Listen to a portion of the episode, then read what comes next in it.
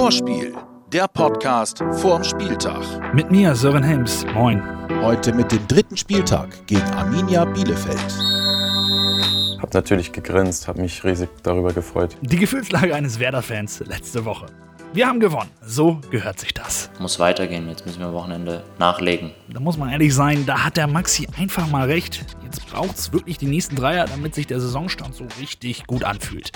Und dieses gute Gefühl wäre brutal wichtig, denn danach ist ja erstmal Länderspielpause. Du hast es gerade angesprochen, Länderspielpause. Ähm, für mir gab das immer ein gutes Gefühl, mit einem, einem, einem positiven Ergebnis in die Länderspielpause zu gehen. Und auch wenn es spielerisch gegen Schalke jetzt auch nicht das Gelbe vom Ei war, sind wir mal ehrlich, die Leistung, die kann man jetzt aber trotzdem schon mitnehmen. Nicht wegen drei Toren oder wegen sonst was, sondern wegen der Art und Weise, wegen der Zweikampfführung und ähm, da bin ich stolz auf die Mannschaft und ähm, freue mich einfach extrem, dass wir es geschafft haben. Stolz auf jeden Fall und das Ganze darf jetzt auch gerne zu einer Art Blaupause für die Zukunft werden. Jeder hat gesehen, wie wir Bundesligaspiele gewinnen können aktuell und das müssen wir auch gegen Bielefeld abrufen. Leider das Ganze ohne Fans im Wohnen Westweser Stadion und klar, nicht nur wir alle, sondern auch Mannschaft, Trainer und der ganze Verein sind darüber brutal enttäuscht.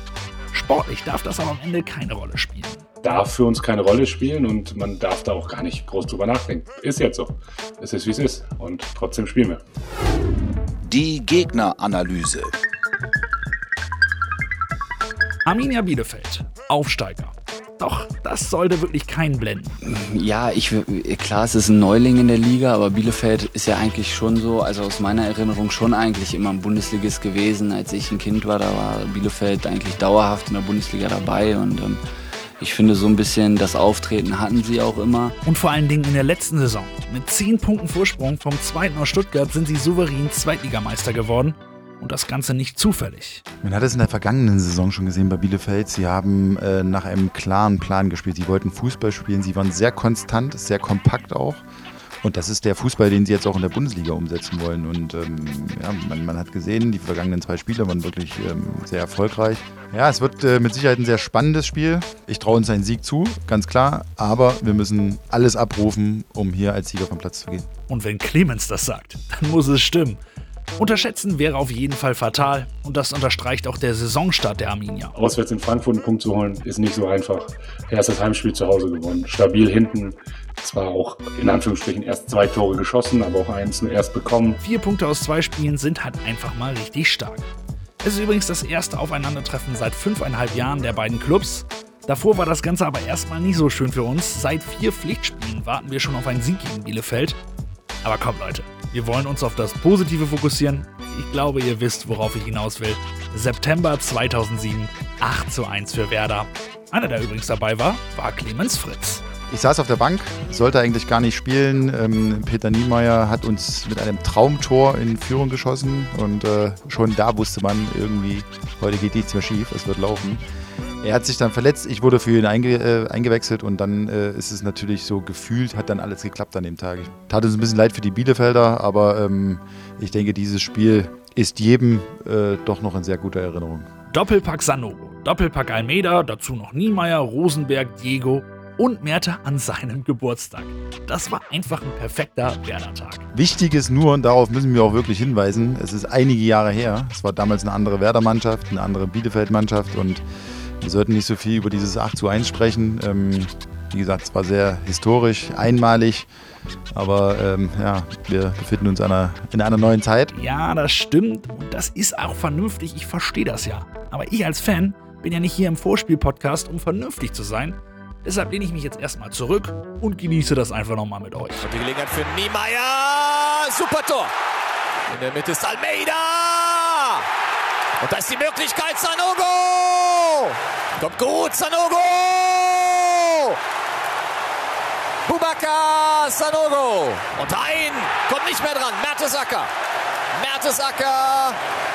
Und er darf sich freuen an seinem Geburtstag. Rosenberg. Rosenberg hat die Möglichkeit. Na, Diego! Rosenberg, nicht im Abseits. Rosenberg Almeida. Die grün-weiße Geschenkbox von unserem Partner Umbro. Das Event-Trikot hängt vielleicht ja auch schon bei euch zu Hause im Schrank. Und Umbro schenkt euch dazu die passende Hose für den kompletten Look.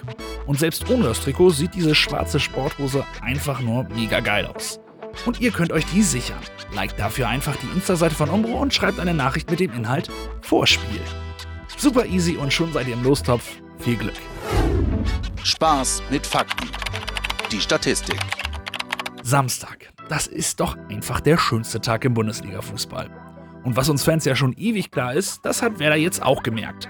Seit dem Restart im Mai kommen alle unsere fünf Bundesligasiege von Samstagspielen. Und das bei nur sieben Versuchen. Also, Samstag können wir. Eine Bank in letzter Zeit ist übrigens Niklas Füllkrug. Seit seiner Rückkehr war er bei all seinen fünf Startelf-Einsätzen an mindestens einem Tor beteiligt.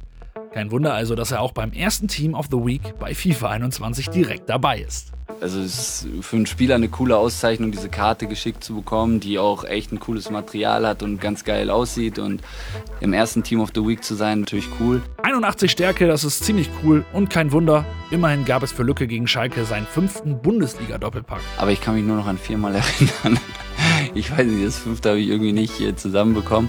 Ja, das ist immer schön, aber ich bin jetzt niemand, der das so krass überbewertet. Äh, das heißt jetzt nicht, dass man irgendwo weniger macht oder dass man irgendwo zufriedener ist oder so, sondern man hat das auch wieder gesehen. Wir brauchen als Mannschaft wirklich elf Spieler auf dem Platz, die, die richtig Gas geben und die richtig motiviert sind.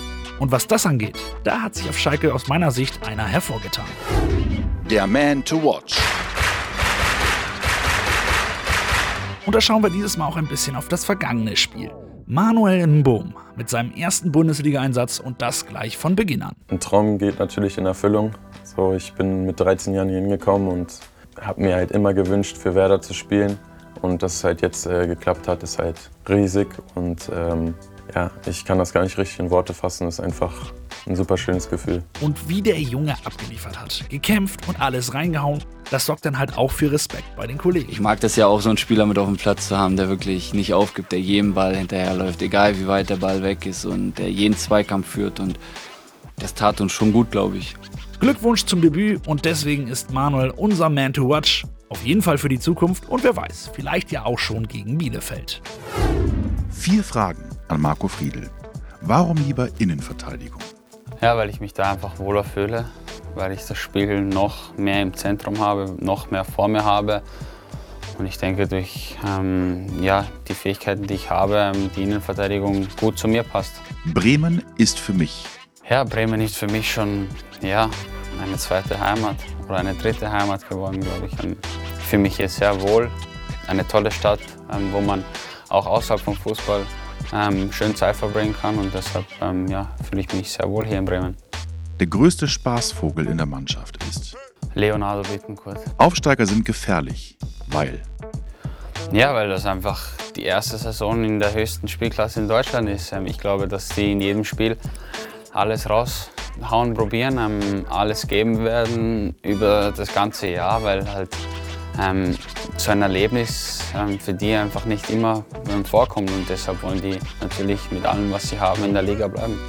Das war's von mir hier im Vorspiel-Podcast und jetzt gebe ich das Mikrofon an einen ab, an dem man sowieso immer abgeben sollte. Den Wunderstürmer Ailton. Das ist nicht Kugelblitz, das ist Ayrton-Anekdote. Werder Bremen äh, gegen Arminia Bielefeld hat immer oder fast alle Spiele gewonnen. Und genau was du sagst, man, diese 8-1, aber das ist lange Zeit, das ist eine andere Mannschaft, das, äh, heute ist es ein anderes Spiel mit der anderen Motivation. Äh, Arminia Bielefeld hat sehr lange Zeit in der zweiten Liga und auch in der dritten Liga und jetzt wieder in der ersten Bundesliga spielt. Das, mh, die Leute, es ist eine volle Motivation für die bleibt in der ersten Liga und ich denke, dass das Spiel ist auch schwer, aber Werder Bremen zu Hause es äh, muss dominieren, er muss aggressiv, er muss offensiv und diese, dieses Spiel, das richtig für Werder äh, zu Hause wieder drei Punkte, bleibt hier in Bremen und mein Tipp, das ist auch ähm, 3-1 für Werder. Vorspiel, der Podcast vorm Spieltag. Jetzt abonnieren und keine Folge mehr verpassen.